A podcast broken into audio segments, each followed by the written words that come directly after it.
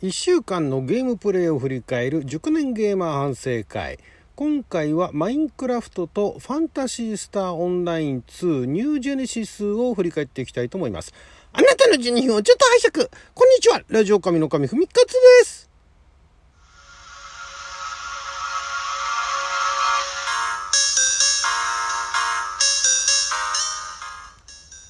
今日は2021年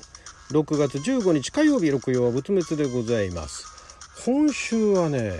あんまりゲームやらなかったですね。まずマインクラフトからですけれどもマインクラフトあの先々週から始めましたマルチでね私は任天堂スイッチで参加しておりますけれどもマルチでなかなかの全員で集まる機会というのはないんですが、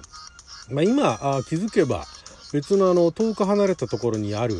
えー、村を見つけてですねで、まあ、村もいくつかあの周囲に例えば砂漠のね遺跡だとか他のところの村だとかで、まあ、そこの中のあのチェスト開けてねいろんなものあのパクってったりだとかね してるんですけれども、えー、先日他のあの一緒にプレイしている人たちがまた新しい村を見つけてでそこはなんか大きなクレバス、まあ、いわゆるあの裂け目ですよねがあってで地下に、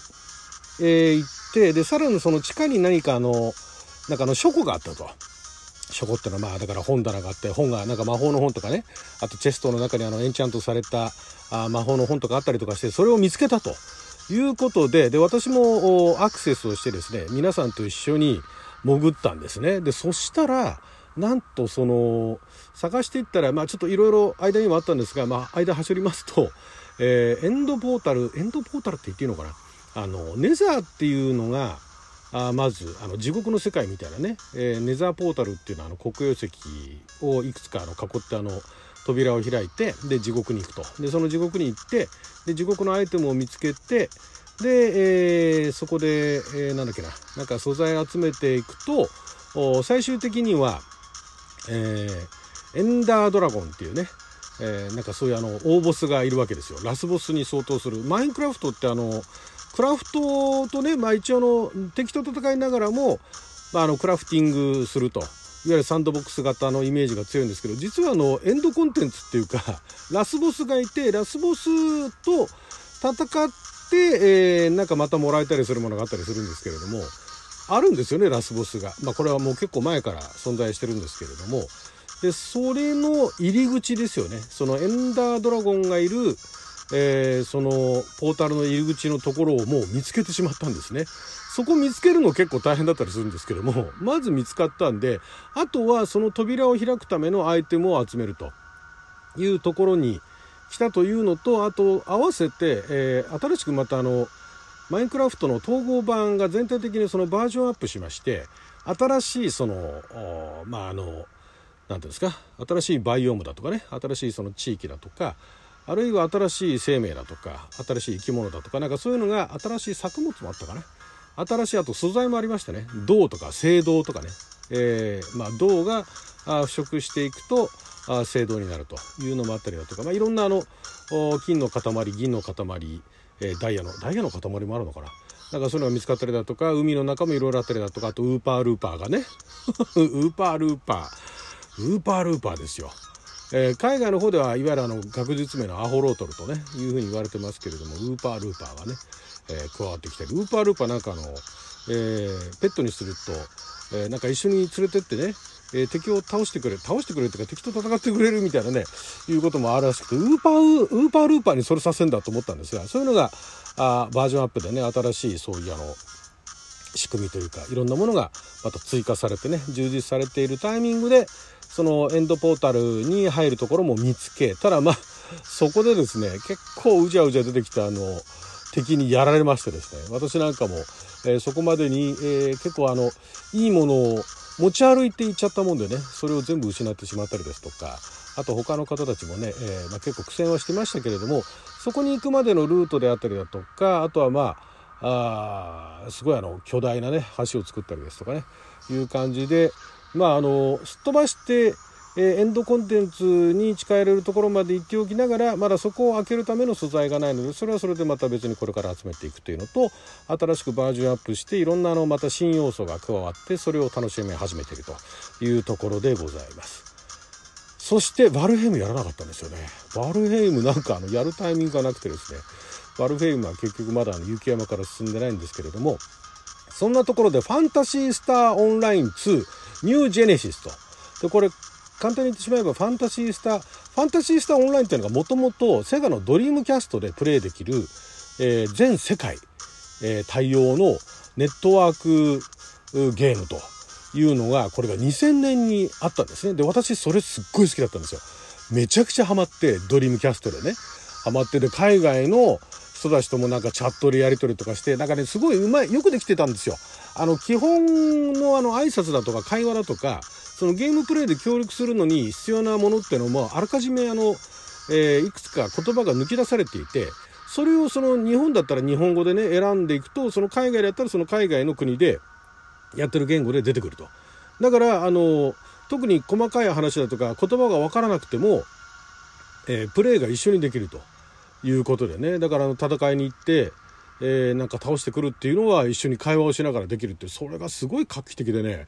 で結果ねロビーでねロビーでまず集まってメンバー一緒になってそれで戦いに行くっていうルートだったかな。で結局あのもうだんだんなんかあのハマっていくともう戦いにもほぼ行かず、まあ、ある程度レベルアップしちゃったからっていうのもあるんだけど戦いにも行かずなんかそのロビーでいろんな国の人たちと話すっていうのがすごい盛り上がってですね片言のお互い片言の英語かなんかでねやり取りしてねめちゃくちゃあのハマったんですねあの頃は。あ日本のお別の会社に行ってしまった後輩たちも巻き込みながら海外の謎のなんかあのドイツでゲームショップかなんかの店員をしている男の子と知り合ったりだとかね。あれすっごい面白くて。で、まあ、ドリームキャストがねご存知のようにもうだいぶ前に亡くなっちゃってですね。で、えー、そこから10年ぐらい12年2012年に「ファンタジースターオンライン2」ってのが出たんですね。でその時は私はやらなかったんですがそのファンタジースターオンライン2が結構長く続いていて、で、えー、まあ、いろんな DLC なんかもあったりして、まあ、それもあの、マルチのオンラインゲームなんですが、まあ、当然ドリキャスはなく、その代わり PC だとか Xbox だとか、そういったところでプレイができる。プレイステーションでプレイができたかどうかまではちょっと私もよく知りませんけども、できるのかな？もう今やセガはね、ハードの会社じゃなくなっちゃいましたからね。えー、なので、えー、そこで、えー、PSO2 があ、まあ、盛り上がっていていろいろとあのアップデートを重ね、えー、DLC も重ね10年以上続けてきてん？そうですね。10年近く続けてきてですね。で、えー、ようやく大型アップデートということでもうじゃあ PS3 にすりゃいいじゃんってのもあるんですけれども結構ベースの部分が PSO2 ででその PSO2 の世界の1000年後だかなんだかを舞台にしたみたいなねそんな設定があるらしいんですけどもそこでちょっとじゃあまあまたね今私もあの PC でプレイできるからやってみようかなと。ずっとなんかあの今までの十何年やってきた人たちの中に入るのはどうもなと思ってたんですが、まあ、今回またあの新しく大型リニューアルということで、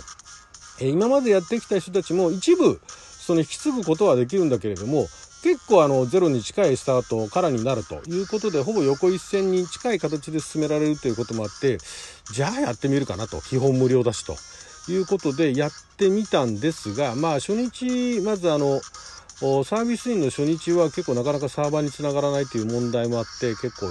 あちこちでねまだ始まらんのかまだ始まらんのかというふうに言われてるところを横目に見ていたんですが私も初日はいろいろあってなかなかアクセスできずそのアクセスできずっていうのはシステム的な問題じゃなくてね、えー、仕事だなんだでいろいろあってアクセスできずその翌日ですね、えー、にアクセスしてで、最初のチュートリアルのところまでやって、えー、もういいかと。いうのがですね、まあ、グラフィックは、まあ、結構頑張ってるというか、まあ、今時のね、合わせてオープンワールドみたいな感じになってるだとか、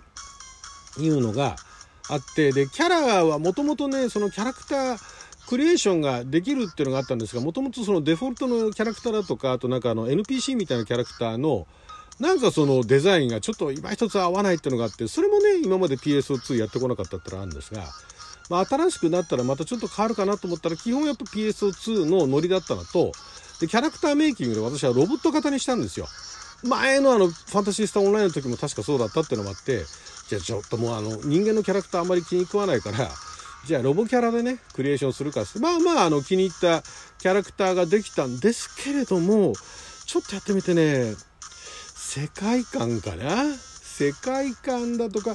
操作はそんなに難しくないんですよ。まだ。ね、でまああの敵と戦っていろいろチュンチュンやるのもまあまあ悪くはないんですけれどもなんかね細かい細かいところなのかな？なんかねあのストーリーだとかあとキャラクターのあの NPC の NPC 結構ねみんな喋るんですよちゃんと。あのストーリーのところになるとね、まあ、今だからやってるのはマルチでやってるところというよりもそのストーリーモードのところをやってるっていうところもあるんですけどもで喋るんですけどその喋ってる内容だとか喋り方がねちょっとね肌に合わないっていうね。そこでねこれちょっとまあマルチでやっていけばいいのかもしれんけれどもなんか合わないなということでそこから先進んでおりません。多分やらないと思います。それよりもそれよりもっていう言い方もあれですがこのファンタシースターオンライン2の CM ですね。えー、CM で、えー、もともとだからその2のニュージェネシスになるっていうのを知ったのもその CM だったんですがその CM で流れてる曲っていうのがかっこよくてですねめちゃくちゃ。えこれ何の曲って最初その CM 見たら分かんないんですよ。誰が歌ってる何て曲かって出てこないんですが探しに探してようやくアーティストの名前がずっと真夜中でいいのにっていうのがアーティスト名でそのあいつら全員同窓会という曲らしいんですね。で、これがいよいよ16日かな ?16 か18日かなんかにリリースされるってんで、それは買おうかなと。かっこいい、いい曲なんですよ。よかったら聴いてみてください。ずっと真夜中でいいのにの、あいつら全員同窓会。とってもね、なんかキャッチーな曲でね。えー、なんかあの歌詞も、歌詞もなんとなくいい感じかなっていういうところで、まあちょっと若い人向きかなというところもあるんだけれども、かっこよかった。いい曲だったんでね。それを聴こうと。PSO2 はいいけれども、その曲を聴いていこうかなと思いました。はい、ということで12分間の記者のお時間いただきありがとうございました。それじゃまた。